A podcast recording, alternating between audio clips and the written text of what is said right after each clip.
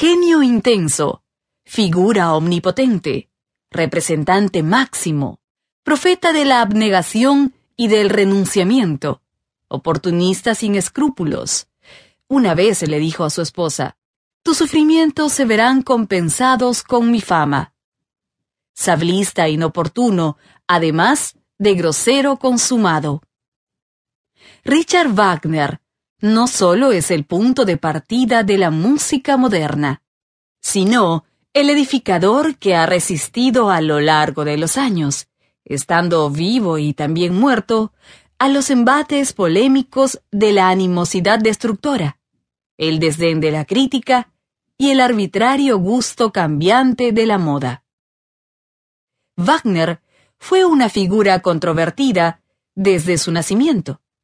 Menor de nueve hermanos, nació el 22 de mayo de 1813 en Leipzig y fue bautizado con los nombres de Wilhelm Richard Wagner.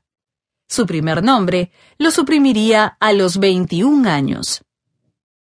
Según los datos oficiales, su padre fue Karl Friedrich Wagner, empleado de policía, que murió de tifus pocos meses antes de nacer el músico.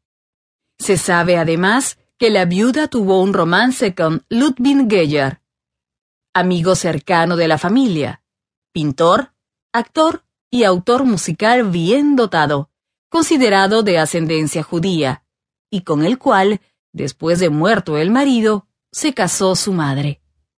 Seis meses después del matrimonio, la esposa le dio una hija, Cecilia, y aunque ya no eran ocho los hijos por sostener, Dos de los hijos con Kurt Wagner fallecieron muy niños. Geyer resultó un estupendo padrastro y padre comprensivo. Protegió especialmente a Richard. En 1815 se trasladan a Dresde. A finales de 1820, Wagner fue inscrito en la escuela Betzel de Possendorf por el padrastro. En palabras del propio músico, en su autobiografía titulada Mi vida, escribirá, y Geyer se hizo cargo de mi educación, poniendo en ella cuidado y afecto. Era evidente que se proponía adoptarme como hijo propio. Cuando ingresé a la escuela primaria, me dio su apellido, y es así como, hasta que tuve catorce años, mis condiscípulos me conocían con el nombre de Richard Geyer. Cuando tenía ocho años, su mentor muere. A los quince, se entera de la ascendencia judía de Geyer, de modo que decide cambiar sus apellidos y vuelve a ser Richard Wagner, resaltando más aún el carácter germánico de su ser.